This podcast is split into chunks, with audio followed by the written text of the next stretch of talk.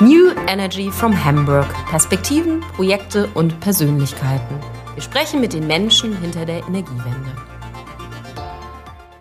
Hello, everyone. My name is Astrid Dose. I welcome you all to the 22nd edition of our podcast, New Energy from Hamburg. It's produced by the cluster Renewable Energy Hamburg.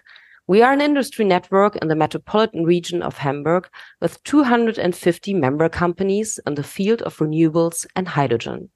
Today, our guest is Ditlev Engel, CEO of the business area Energy Systems at DNV and member of the DNV Executive Committee. Prior to this role at DNV, Ditlev was the group president and CEO of the global wind turbine manufacturer Vestas Wind Systems AS between 2005 and 2013. Ditlev has been a driving force behind many global green investment initiatives, pushing the energy transition to the next level, including a role as Denmark's special envoy for climate and energy in the lead up to the UN Climate Summit in September 2019 in New York. We are very much looking forward to the interview with you, Ditlev. Welcome. Thank you, Astrid. At first, I have three short questions for you.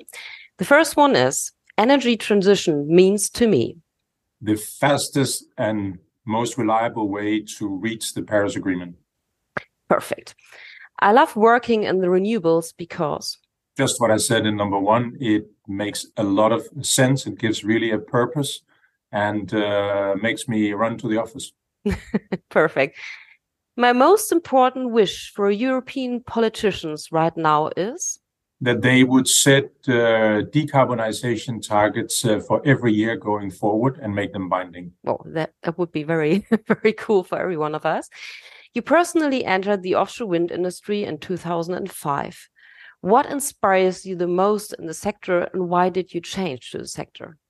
Well, I think the um, when I joined the sector in 2005, it was obviously at a very different place uh, compared to where the sector is today. But uh, probably the red thread in my life has been green. I've always found that the environment, the protection of the environment, whoever I've been involved in, to be very important. And uh, when I got the opportunity to to join uh, Vestas and the industry back in 2005, I found it uh, a very fascinating way to produce clean uh, electricity. And uh, on that journey, I have to say I got a complete different understanding of the challenges we have when it comes to climate crisis. And so for me, it has just been a way to really understand that this is where we can make a significant positive contribution to decarbonize the world. And uh, in your opinion, which countries on a global basis are most successful in reaching their climate goals, respectively in the renewable sectors, and why?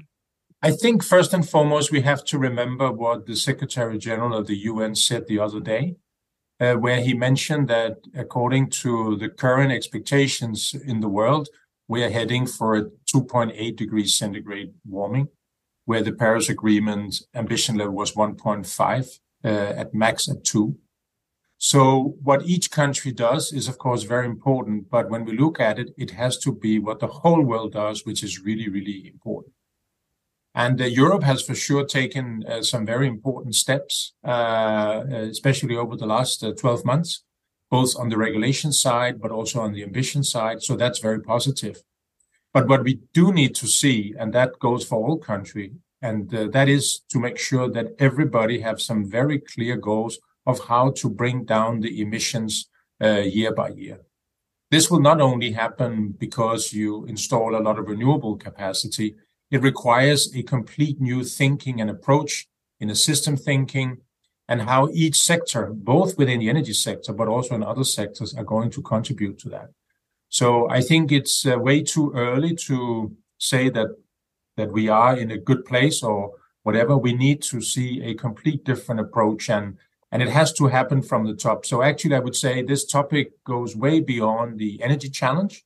So it is uh, about how do we, at least in the energy sector, scale up uh, a lot more renewable, but also how do we decarbonize the current fossil fuel sector, which we will require for a number of years as well. So it has to be a a, a strategy walking on, on two legs.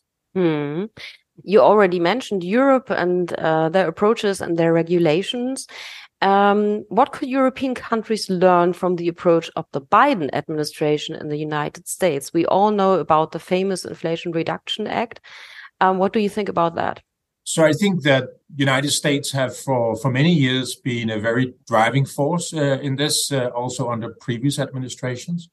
But there is no doubt that uh, what President Biden has done now with the Inflation Reduction Act is to take this approach to a completely new level. And uh, it is an investment program of around 370 billion US dollars. And what is quite significant about the Inflation Reduction Act is that already now the money is flowing it is not just a uh, ambition level, it is an implementation program. So we are already now seeing that actions are being taken, projects are, are happening. And this is really where we need to get in the whole world. We need actions and we need implementation. And apart from helping United States to decarbonize uh, uh, their uh, footprint and scale up uh, new technologies, it also means now that uh, when we look across the world, that this gets a lot of attention and resources. And in order for the energy transition to happen, is not also going to be a competition over having the right people, the right resources, the right supply chain at your disposal. So making it a very attractive market means that many, many, not just American companies, but also overseas companies are now really wanting to get involved in the United States. So I would say the main difference here is that action is happening immediately uh, and this is also what we see in our daily life here at uh, at DNV. Yeah, but on the other end, uh, European countries started like the renewables business, also the offshore wind industry. Maybe you can talk a little bit about, about that because you're a Danish person and we all know that Denmark was like the pioneering country in onshore and offshore wind. So a little bit about that Danish success story. well, um, First, uh, and, and, thank you for the kind words. But of course, uh, in Denmark, we are 6 million people. Um, so we are a very, very small country. Uh, but it's clear that Denmark have had a very and has a very important role in the development, for instance, in the wind sector. And basically, I think the best thing we can do in Denmark and what we have done is really to be in the forefront on the innovative solutions. And then hopefully the rest of the world can scale them. So if you think, for instance, about bottom uh, fixed uh, offshore wind, we saw, for instance, back in 2008, around there, there was maybe around 160 uh, euros per megawatt hour. And just a few years later, that dropped to 63. So we saw a massive decline in the cost.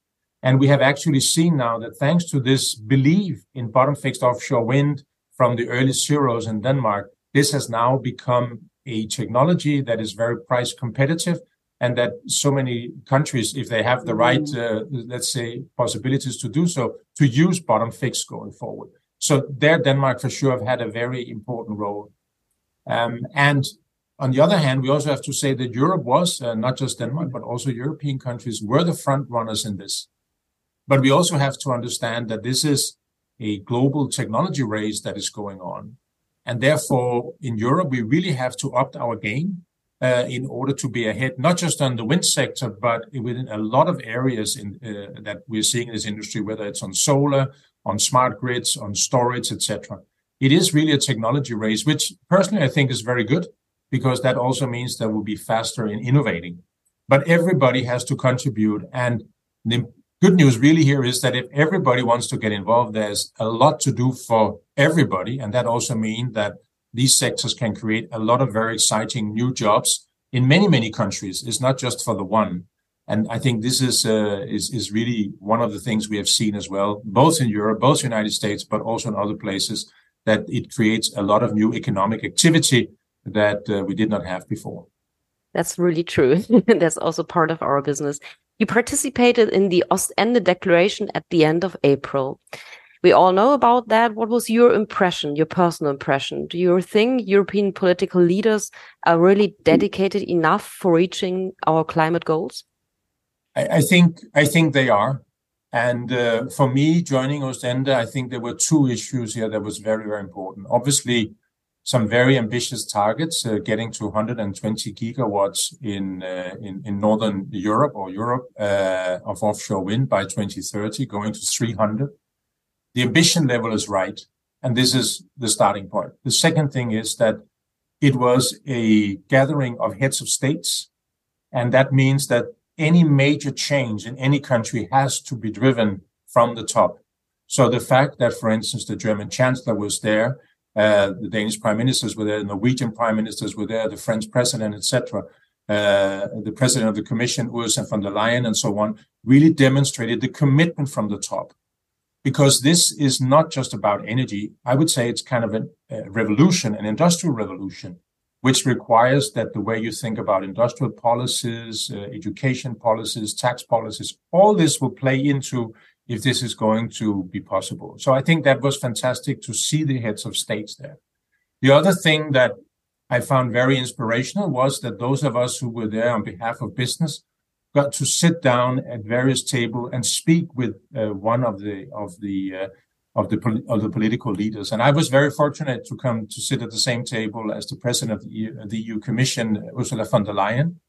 And it was fantastic to have that opportunity to have a very across the table informal dialogue with 10 business people and and and, and her and uh, and really get some perspectives on it. And i really appreciate that she took the time and also that she had a very open mindset and was really engaging and very committed in the discussion. So that was also very good to see. And and i have to say over the last uh, 12 months of, uh, we have seen massive improvements and changes coming out of the eu commission. And i think the main message we also had around the table uh, to her was implementation and action is what the industry need.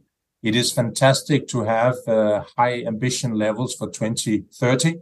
But what we need now are firm plans for 24, 25, 26, 27, 28, 29, going up to 30. Not just because it gives a lot of clarity, but also if we do not have that clarity, we will not see all the required investment uh, being done by the industry. And I think this is a very important takeaway. We do not have a technology challenge. We have an implementation challenge. So we have the technologies on the shelves. It is now all about releasing that potential into the market, both for the sake of the climate, but definitely also for the sake of energy security. Sounds pretty impressive and amazing. So we are all hoping for that. And sounds pretty cool that you talked to Miss von der Leyen. she seems to be a very passionate person about climate change or fighting against climate change. You were also a guest at this year's Hamburg Offshore Wind Conference in May. And you put a very famous quote there that you wanted to make employees run into the office and not just go into the office because of the excitement for offshore wind. Do you have any advices maybe for our companies how they should do that? So at uh, at DNV we are a purpose-driven company. And the purpose of DNV is to safeguard life, property, and the environment. And that is a commitment that goes way beyond just in brackets making money. We want to make a positive contribution to the acceleration and decarbonization of the world.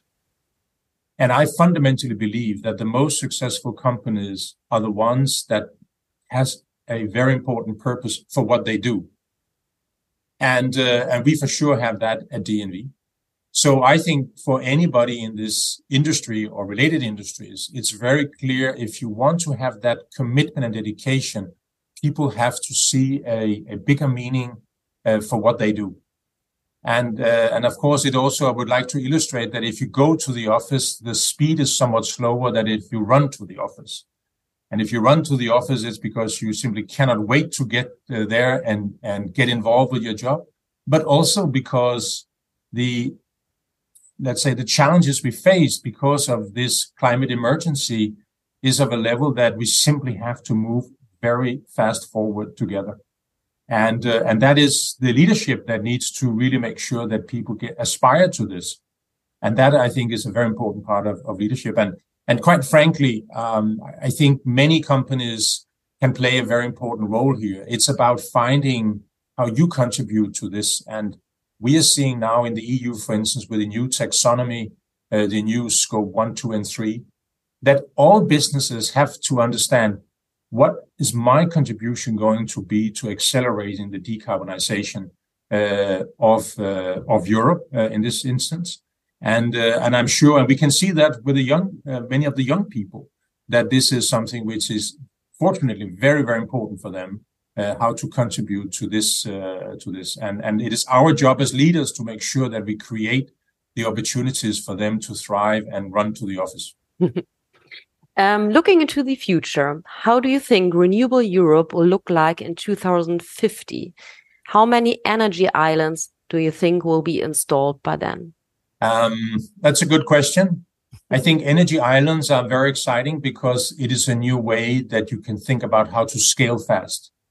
And I, I think one of the most important things that we need all need to understand that if we're going to deliver on Paris, we can't do it in the way that we've done it before. Business as usual won't make it. We need to challenge ourselves, get out of our comfort zone and think big. And the energy islands is a very good illustration of that. But what is important here is, is not the competition between, for instance, offshore wind and solar and so forth. What is very important here is that we, for instance, in Europe, we build the right portfolio uh, of technologies that we need.